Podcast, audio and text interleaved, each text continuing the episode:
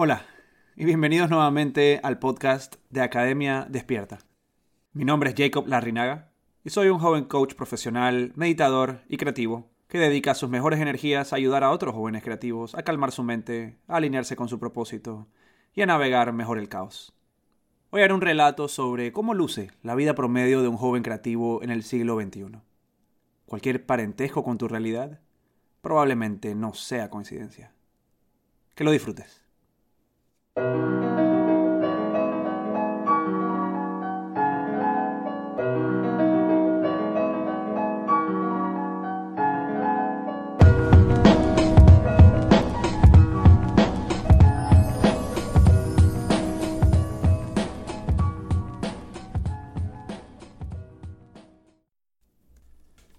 Así inicia el día de un joven creativo.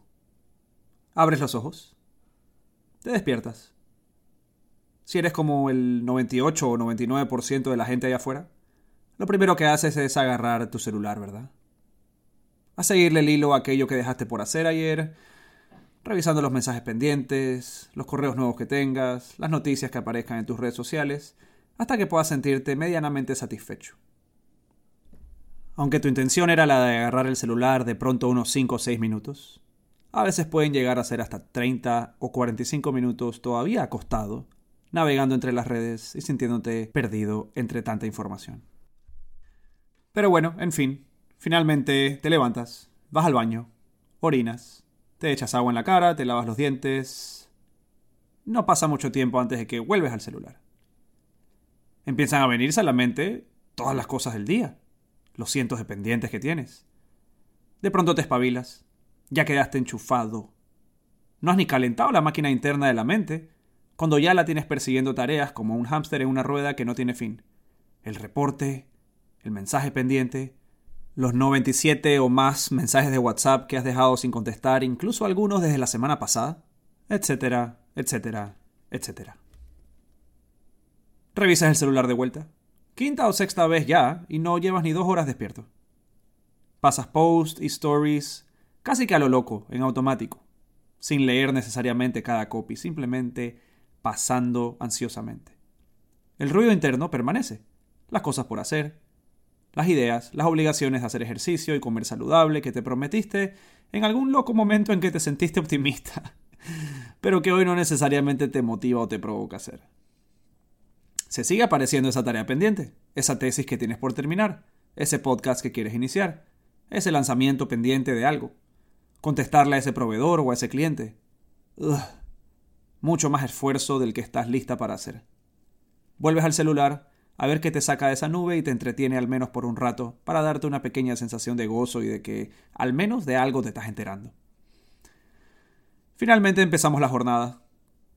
Buscamos algo fácil para barrer y pasarle y sentir que hemos avanzado. Pero entre interrupción e interrupción quedaste metido en tres tareas diferentes. Llegamos al multitasking.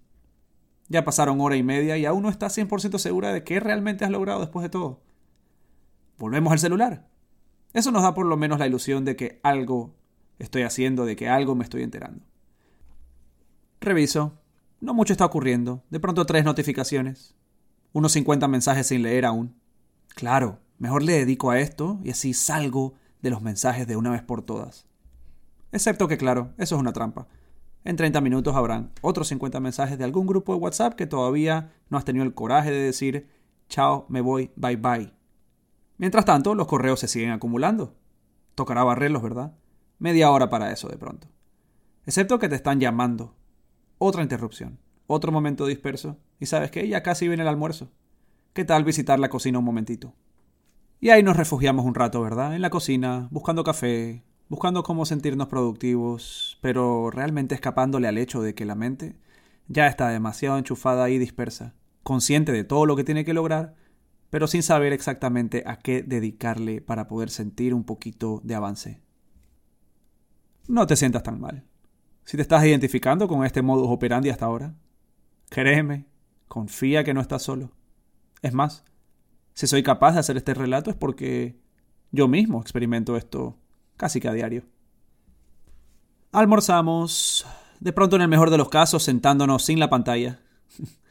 Pero como suele pasar, muchas veces estamos almorzando con algún tipo de pantalla enfrente, ¿verdad? demasiado aburrido simplemente comer y saborear la comida. Necesito estar aprovechando el tiempo, haciendo algo más al mismo tiempo. Termino de almorzar, uff, y me viene esa pesazón después de comer, esas ganas como de tirarme en una hamaca. Excepto que tengo demasiadas vainas por hacer. No hay tiempo para tirarme en la hamaca. Ya desaproveché la mitad de la mañana y no tengo tiempo para entonces darme un lujito en media tarde. Tengo que esforzarme, ¿ok? Vamos por ese segundo café del día, o tercero, o cuarta taza. Y nos compenetramos, ok, finalmente, vamos con todo, vamos a hacer que este día realmente signifique. Excepto que ahora llegó otra interrupción. El aire acondicionado se dañó, o te está llamando alguien urgente para algo que de pronto no es tan importante, pero bueno, es seductor, ¿verdad? Si contesto esa llamada, de pronto voy a poder salir de eso. Termino la llamada y ya que estoy en el celular, reviso el celular otra vez, ¿verdad? Paso por mis redes sociales, scrolleando, scrolleando, scrolleando, viendo stories, viendo stories, viendo stories. Ah, qué dulce alivio. Excepto que solamente dura 3 o 4 segundos. No te has dado ni cuenta y en el lapso de dos minutos ya has agarrado el celular nuevamente. Ni siquiera hay notificaciones, pero lo agarraste. Y seguimos. Ok, volvemos a la computadora. Ok, me estoy enchufando. Chévere. Ay, mira, sí, estoy trabajando. Y de la nada algo te saca. Abres otro artículo, te vas a Wikipedia, terminas en otra maraña de cosas que aunque suenan muy interesantes, no son las cosas que te van a traer verdadera satisfacción y sensación de logro en tu día. Wow. Seis minutos de escuchar esto yo creo que da hasta un poco de ansiedad. Sobre todo por lo familiar que suena. De pronto hay ese momento del día en que te empiezas a lamentar. Conchale, si hubiese empezado mi día haciendo ejercicio o meditando, de pronto no hubiese estado tan enredado. De pronto si hubiese contestado esos mensajes a tiempo, ya no estaría tan ansioso pensando en eso. De pronto si ayer le hubiese dedicado a esta tarea no se me hubiese amontonado y ahora no tuviese todas estas vainas en la cabeza al mismo tiempo que tengo que resolver ya, ya, ya, ya, ya. Y es así como la cabeza de un joven creativo se continúa enmarañando a medida que llegamos al final de la jornada. Pareciera que podemos salir de este día con bastantes insights, con bastantes correcciones para nuestro nuevo día. Excepto que la mayoría de las veces el día siguiente caemos en la misma trampa. Somos auténticos esclavos del celular, del multitasking, de ponernos demasiadas metas en un solo momento de ir navegando de tarea en tarea sin nunca terminar ninguna, todo a medias. De enclaustrarnos en reuniones sin sentido infinitas a las cuales estamos sujetos y salir de ahí drenados, con ganas de ir a buscar un paquete de galletas a la nevera y de pronto descansar un rato, excepto que ya no hay tiempo de descanso. Son demasiadas tareas y ya no lo voy a lograr por hoy. Y así nos vamos, día tras día, semana tras semana, mes tras mes sobre todo en estos tiempos de trabajo remoto, de limitaciones hacia donde podemos ir y no ir, de limitaciones en cuanto al tipo de relaciones genuinas que podemos tener cara a cara. Todo esto se intensifica y perpetúa nuestra adicción al celular, nuestra incapacidad para sentirnos dueños de nuestra atención y de las tareas que tenemos enfrente. Yo en lo personal llevo más de una década luchando con este tipo de sensación teniendo demasiadas ganas de cambiar cosas a mi alrededor, de lograr cosas realmente significativas, pero no teniendo suficiente energía y atención como para poder dedicarle a las cosas que realmente mueven la rueda. Y te digo la verdad, yo creo que mi principal refugio en todo esto ha sido aprender a meditar, aprender a practicar mindfulness, aprender a lidiar con la incomodidad de la tarea que no quiero y aún así tener suficiente resiliencia como para enfrentar mi perfeccionismo, y mi aversión a la tarea y hacerla sin importar qué pase.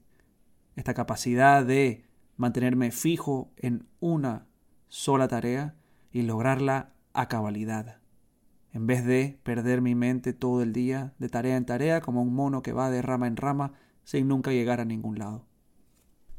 Esta es la condición humana ahora mismo. Para los que no han visto el documental The Social Dilemma en Netflix, esto es exactamente la epidemia de atención que existe en nuestra vida moderna.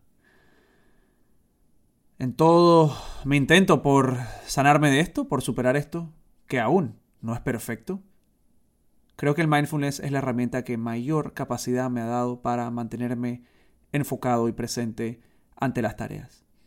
Incluso hacer este podcast, por más creativo que suene, no necesariamente es una tarea que siempre me motiva y me llama. Y créeme, hay un centenar de cosas que pueden ser más seductoras o más fáciles de hacer que grabar un podcast, editarlo y publicarlo. Pero gracias al mindfulness he podido superar esta barrera y la trato de superar todos los días a través de práctica ardua. Y ese es el obsequio que te quiero dar en este curso del Mindful Journey, este entrenamiento de ocho semanas para recuperar tu cerebro recuperar tu atención, calmar la mente, ponerla en orden y conseguir trabajo realmente valioso. ¿Por qué? Porque si me escuchas probablemente también eres un joven creativo, con grandes ideas, con grandes sueños, con grandes metas, con enorme potencial, pero que se está viendo truncado constantemente por esta incapacidad de mantenernos enfocados en el presente, de resistir las tentaciones, de afrontar lo que es incómodo y atravesarlo sin importar cómo me sienta, y de perseguir sobre todo no el placer inmediato, sino el placer duradero de una tarea ardua que se completa y que de una vez por todas logra salir de nuestro to-do list. Eso es verdadera satisfacción. El poder ver tu trabajo plasmado allá afuera y el poder recibir elogio y validación a través de ese trabajo por las horas que le dedicaste. El poder descansar tranquilo sabiendo que el día ya se completó, que lo que tenías pendiente para este día fue logrado. En cambio, cuando no, volvemos a ser ese hámster que está dando vueltas en la misma rueda, pensando en el día en que va a salir de la rueda, pero nunca lográndolo. Y eso no es una forma de vivir. Menos para una persona creativa que tiene tanto por lograr allá afuera. Esta es mi invitación el día de hoy. Si este testimonio de día te resuena en algún punto, te invito a que le des una oportunidad honesta al mindfulness. Y no a practicarlo solita, a realmente nutrirte de una comunidad que se puede sostener entre sí y que te va a ayudar a mantenerte contable en esos momentos en que tu mente divague y se pierda en sueños de día a día o en pocotón de tareas que ni siquiera tienen una trascendencia. Si te interesa cultivar más de estabilidad, más de estabilidad de fuerza, de resiliencia mental y de capacidad para sobrepasar los retos y sentirte exitoso en tus tareas, escríbeme, hablemos. Encuéntrame a través de mi website academiadespierta.com o a través de mis redes sociales arroba Academia Despierta. Nos vemos en la próxima y gracias por escucharme el día de hoy.